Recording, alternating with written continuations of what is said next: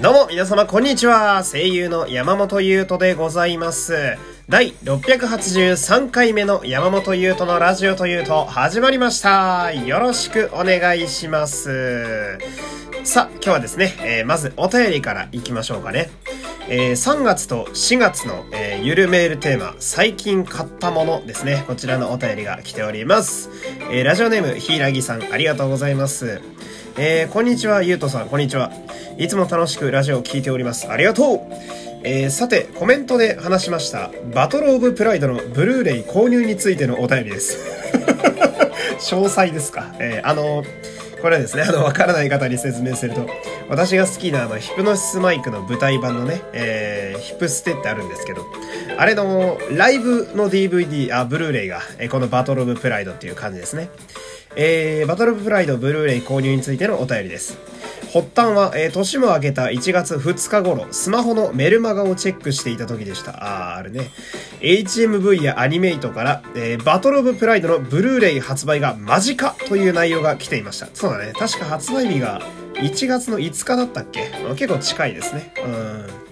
そういえば予約してないと大慌てで楽天ブックスでその日のうちに予約しました。ちなみに慌てていても一応特典はチェックして予約するのは完全なるオタクの差がですね。わかるなあのーなんだろう、えー、オタクじゃない方にもね、説明すると、この、例えば HMV、アニメイト、えー、ここで言うと楽天ブックス、他にも、まあ、虎の穴はあんまないか、こういう系だと。うん、まあ、アマゾンとか、いろいろあるんですけど、予約する場所によってなぜかついてくる特典が変わるんですよ。で、これガチ勢は全部買わなあかんっていうね。そういうのもあったりしますね。うん。えー、予約するのは完全なるオタクの差がですね、ちゃんとポッセの特典でした。おっしゃ。そして、えー、三が日負けた4日、発送通知のメールが届きました。2通でした。おや？おやおや？あれれ？おかしいぞかっこコナン風。えー、確認したところ、ヒプステ公式サイトにて、早期特典目当てで夏頃にビジュアルブックと一緒に予約していたようなのです。出た。恐ろしいことに全く記憶がなく、2日の予約時点で全然思い出しませんでした。保存用と鑑賞用？それとも鑑賞用と布教用？と散々用とも考えましたが、結果、私はバトルオブプライドの大阪公演に一緒に参戦した友人に連絡しました。その時のメッセージの内容がこちらあ、これはあれやるだろうな。うん、その時のメッセージの内容がこちらあ、ありのまま今起こったことを話すぜ。私はバトルオブプライドのブルーレイを予約していないと思っていて予約したら、今日発送メールが2通来たんだ。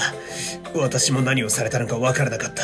結論、バトルオブプライドのブルーレイが2つ届きます。っていうね。これ、これ誰がわかんだよ。いや、わかるかポルダレフはわかる。ジョジョはわかるかえ、俺、小松文則さんの喋り方しなきゃいけなかったじゃん、今。あんな上手じゃないよ、お芝居。友人はジョジョラーなので、えー、草がたくさん帰ってきました。しかし私が何か言う前に、えー、私買ってないからよかったら一つ引き取ろうか？あと鑑賞会二人でしようと言ってくれました。彼女は救いの女神でした。いい人だね。思っていたより自分が忘れっぽいことが分かったので、これからは何かを予約する前にきちんと確認しようと思います。ゆうとさんもどうか気をつけてくださいね、というお便りですね。えー、ありがとうございます。いや、これだ いや、これはね、どうなんだろう。私はまあ偶然オタクですけど、オタクじゃなくてもなんか覚えある方多いんじゃないかな。あのー、例えば漫画とかさ、あれこの缶買ったっけなつって買って家帰ったら同じ缶が置いてあったりしません？俺これラノベ買ってた時めちゃくちゃあったんだよな。あのー広角のレギオスっていうね、ちょっとマイナーな、えー、ファン、富士、富士見ファンタジア文庫でやってたのかな？うん、があって、あれ関数多くてさ、12巻が2つあったからね。で、あと、尺眼のシャナっていうね、電撃文庫でやってたやつ。あれもね、あのー、8巻が確か俺うちに2つあったんですよ。うん。あの、表紙の書いてあるキャラが一緒なんだよね。あれと思って。でも思い出さないんだよな、あれな。うん。で、この、柊さんの喋ってた、その、夏頃に早期特典目当てで、ビジュアルブックと一緒に予約していたから覚えてないっていや、これさ、めちゃめちゃあるよな。あのー、まあ、なんだろうな、仮面ライダーとかでもあるんですけど、映画とかさ、その、ライブイベントとか舞台とか見に行くとさ、その、先行販売してるんだよね。その公演の、えー、円盤だったり、あとは映画だったら、まあその、まあどっちもそうか、ブルーレイが売ってたりするのよ。で、その、か、買うと、えー、発売日に公式から届くっていう感じになるわけよ。だから会場で先に買っておけば、その予約のね、あの、バトルに参加しなくていいっていうのがあったりするんだけど、それ、もあの早期特典っていうのがあったりするんだよね。なんかクリアファイルがついたり、そこでしか手に入んないアイテムがついてたりするんだけど、もうこの、間があるんですよね。大体その発売までに。公演が夏だったら、えー、円盤の発売は冬だったりするわけよ。で、ここで忘れてんだよね、大概。これはわかりますね、めちゃめちゃ。ああ、わかるわかる。あなるほどね。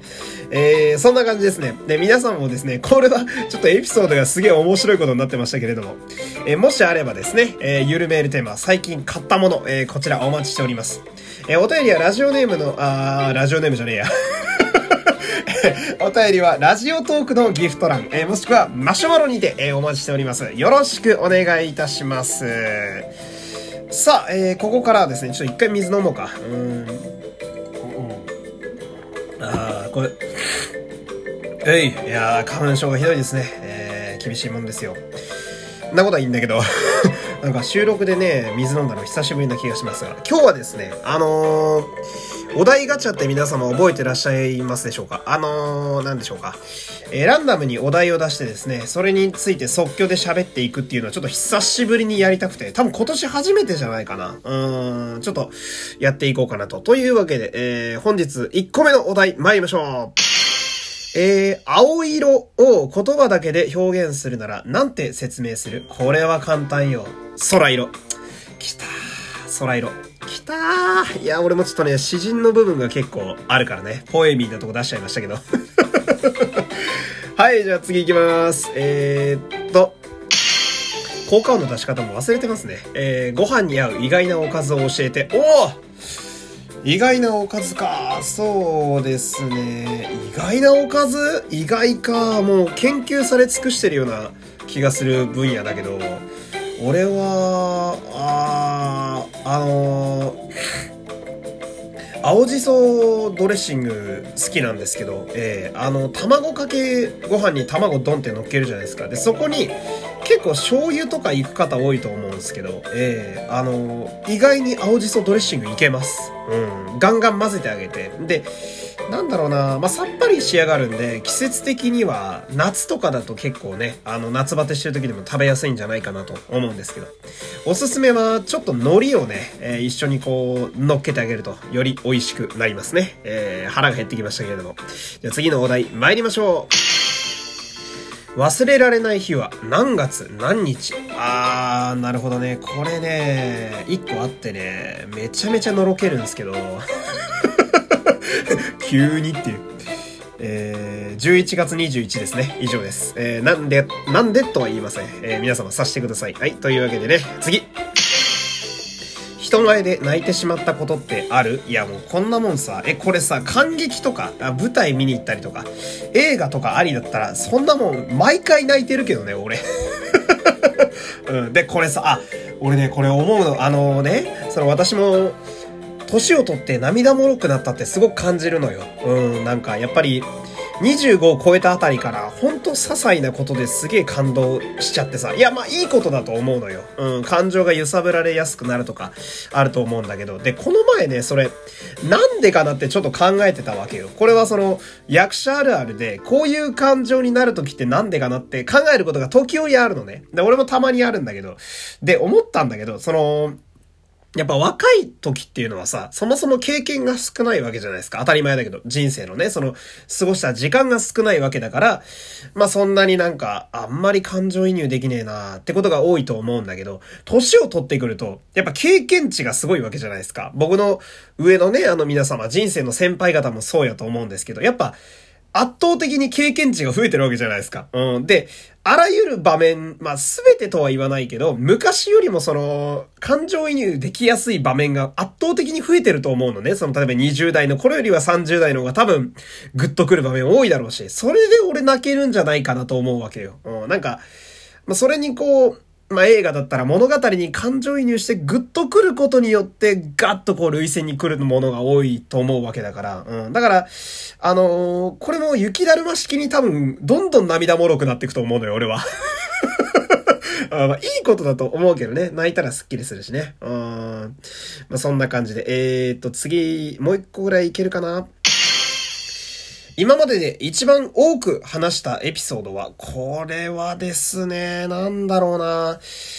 ああ、一番かどうかわかんないけど、えー、っとね、めっちゃくちゃ話したことあるのは、あのー私が前の声優事務所入る時の決め手になったね、えオーディションを受けてた時期があって、それが、えっ、ー、と、3ヶ月連続でほぼ毎日オーディションを受けるっていうめちゃめちゃ過酷なやつやったんですよ。70社ぐらい俺も声優事務所受けてて。で、その時に途中で、あのー、なんか、人間関係が劣悪になったりだとか、なんかこういろいろトラブルが起きるわけよ。で、まあ、結構厳しい場所だったから怒られたりなんかも何度もしてさ、で、病んじゃって、心が。うん、あの、まあ、その稽古場が目黒だったんだけど、目黒から、えー、っと、新宿で乗り換えて家に帰る予定だったんですが、あの、気がつけば、えー、パッて目が覚めたら、あの、名古屋にいたっていう これは結構よく喋るエピソードですね。えー、あの、失踪癖があるんだなっていうのを私気づきました あの、夜行バスで目が覚めたんですよ。